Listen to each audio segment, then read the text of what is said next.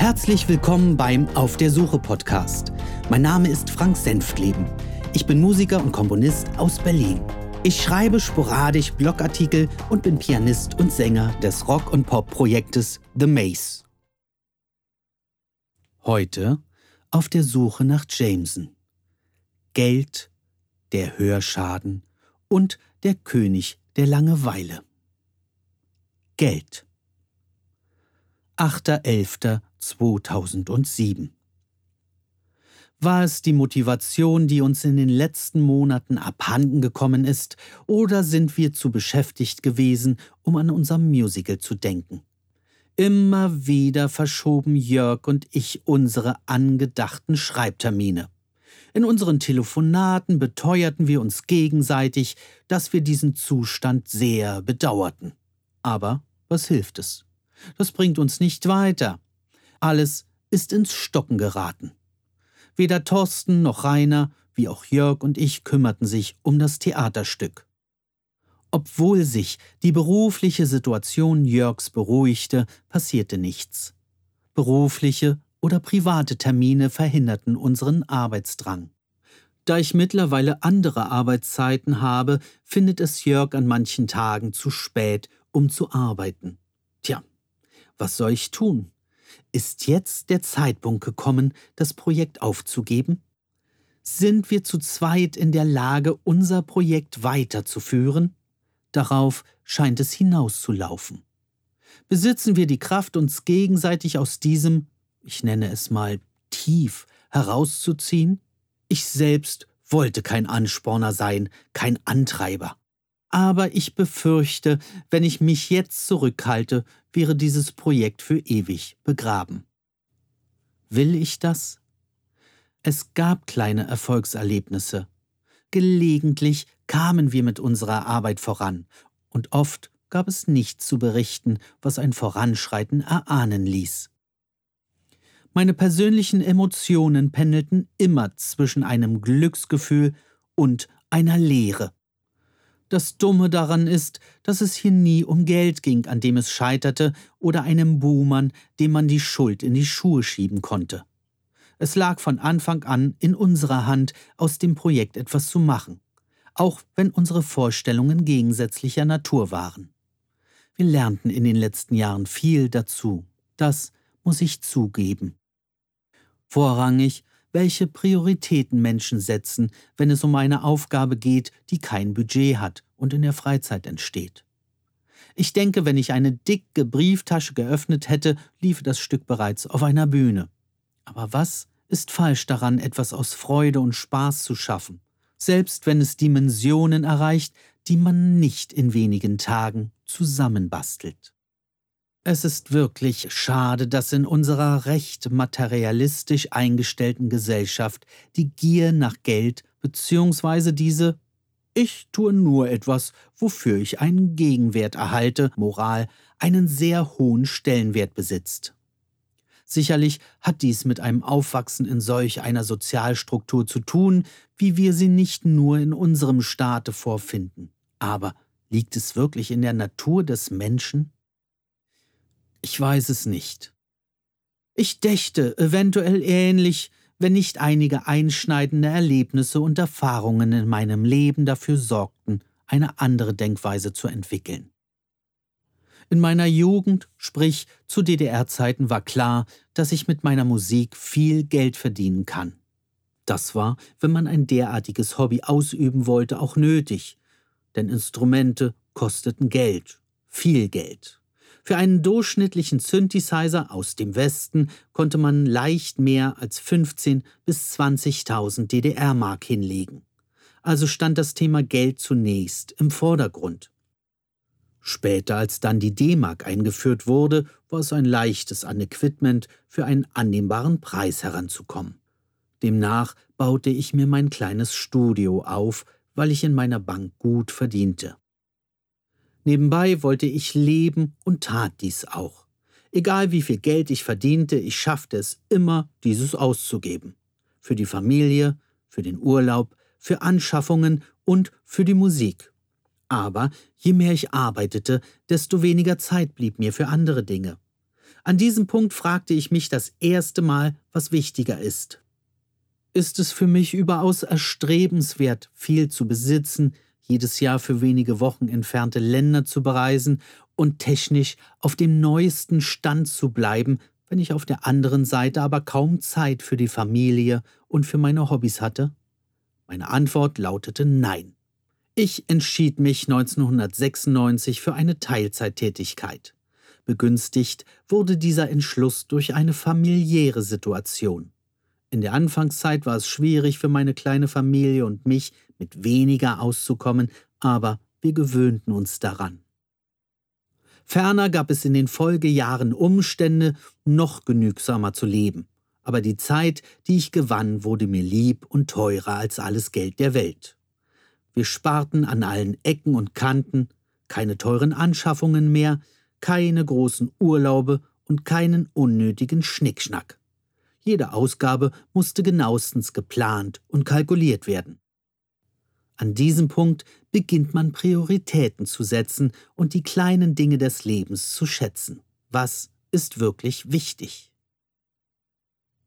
Vor zwei Jahren wurde ich zudem krank. Die Ärzte rätselten lange, warum es mir immer schlechter ging.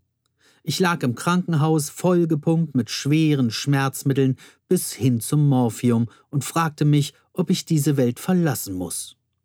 Fragen schossen mir durch den Kopf, unter anderem, was all die Anschaffungen meiner Familie überhaupt nützen, wenn ich eines Tages nicht mehr da bin. Was gebe ich nicht alles, um gesund zu sein? Meine Krankheit zog sich Monate hin, bis der wahre Grund entdeckt wurde. Monate des Bangens und der Hoffnung.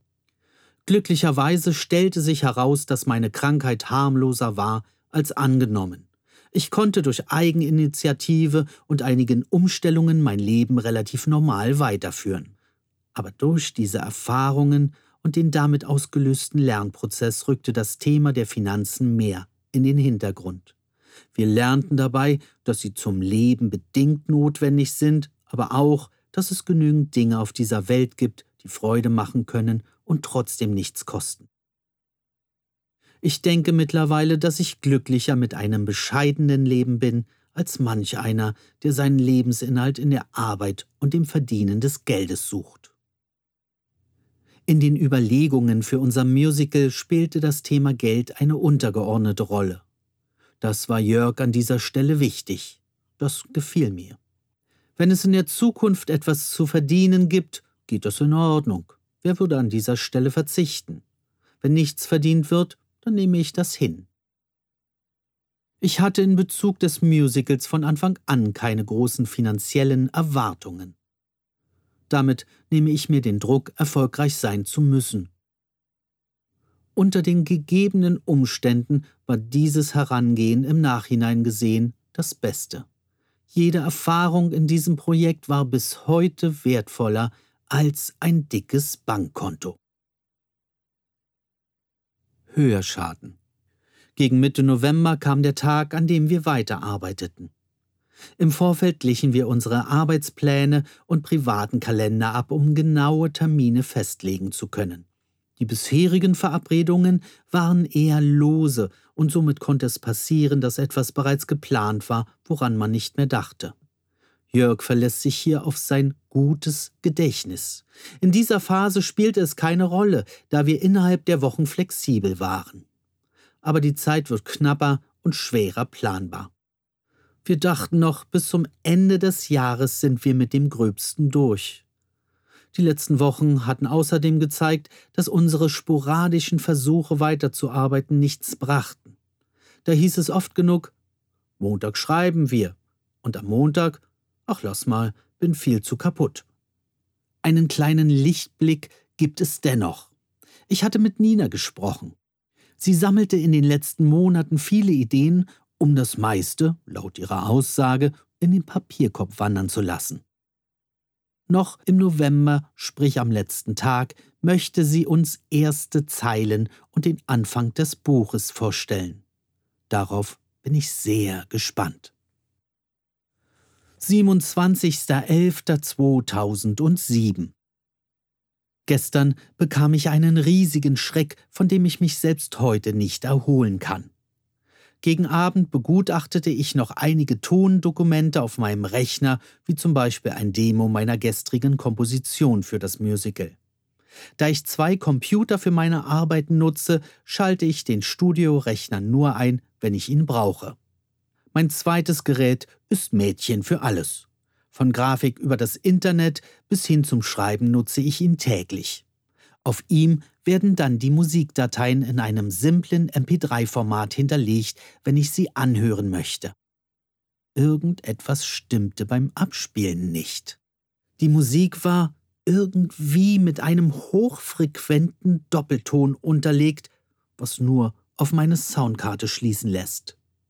Das Gerät ist etwas älter, so dass regelmäßig kleine Zimperlein auftreten.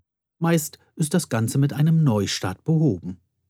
Da ich keine Lust hatte, erneut zu starten, versuchte ich andere Dateien zu öffnen, die demselben Effekt unterlagen. Na gut, dachte ich, beendest du deine Computerzeit und gesellst dich zur Familie, die gerade fernschaute. Als ich in meiner Küche stand, sprach mich meine Tochter an und ich erschrak. Meine Tochter hörte ich mit demselben Effekt sprechen wie zuvor im Studio die Tondateien nur dass jetzt meine Soundkarte nicht mehr im Spiel war. Erst in diesem Moment bemerkte ich ein zweites hochfrequentes Geräusch, das sich nicht mehr verabschiedete.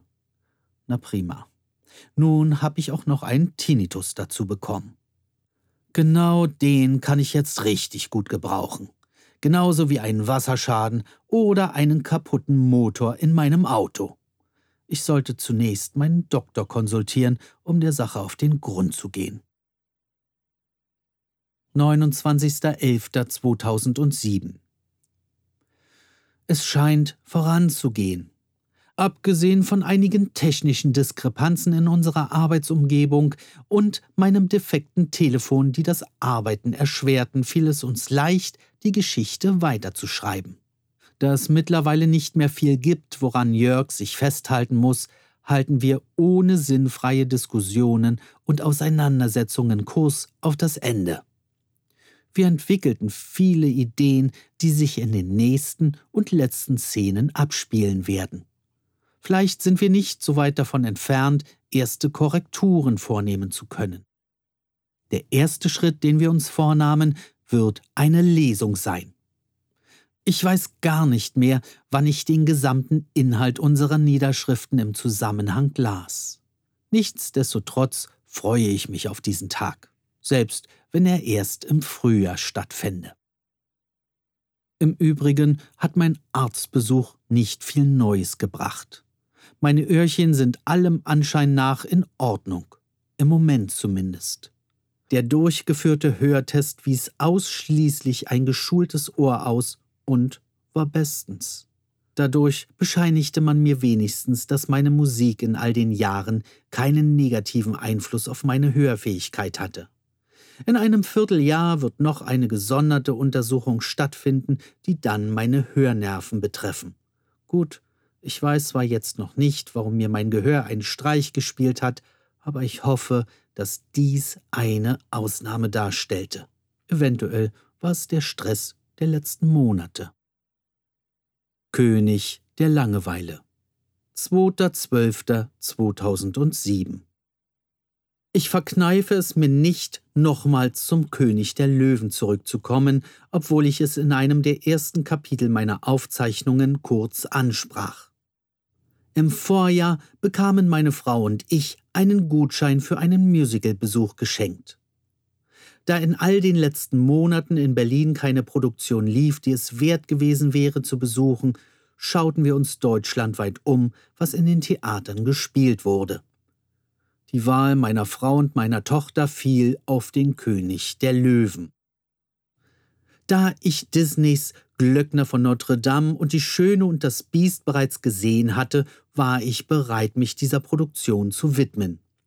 Den Glöckner fand ich unterhaltsam, da die Stimmung des Stückes recht gut in Szene gesetzt war. Beauty and the Beast hatten wir uns als Broadway-Produktion in New York angesehen und fanden es ebenfalls kurzweilig. Meiner Meinung nach zu bunt, aber mit dem Hintergrund des Disney-Films ganz in Ordnung. Meine Ansprüche an den Löwenkönig waren dementsprechend niedrig, da ich nicht mehr als eine Unterhaltungsshow erwartete. Außerdem wurde dieses Musical schließlich von der Presse hoch gelobt und vom Publikum geliebt, so dass es mittlerweile seit sechs Jahren in Hamburg gespielt wird. Ich dachte, es könne nicht verkehrt sein. Einen Tag zuvor fuhren wir zu meinen Schwiegereltern, die in der Nähe von Hamburg wohnten, um dort zu übernachten und einen netten Abend zu verbringen. Am Sonntag machten wir uns auf, um das Theater am Hafen zu finden. Unser Navigationssystem unterstützte uns tatkräftig dabei, da wir den direkten Weg zum Theater nahmen und dieses nicht ganz einfach anzufahren ist.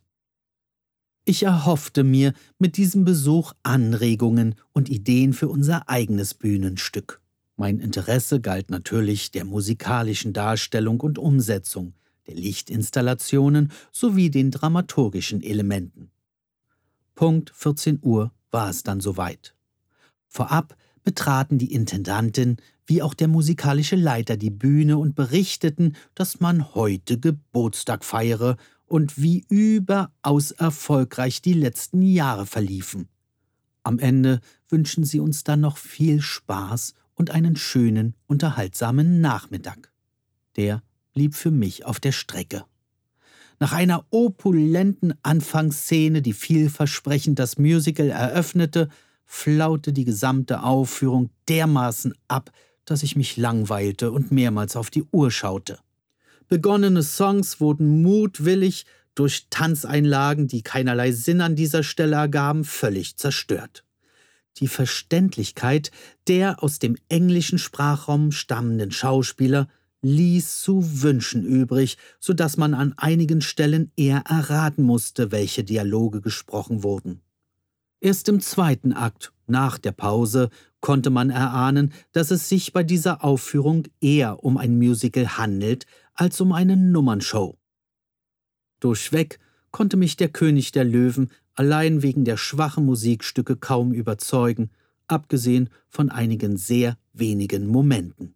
Für kleine Kinder mag es ausreichend sein, mit bunten Kostümen und einigen platten Gags an den Start zu gehen, nur ich denke, dass sowohl die Länge wie auch der hohe Eintrittspreis an dieser Stelle nicht gerechtfertigt sind.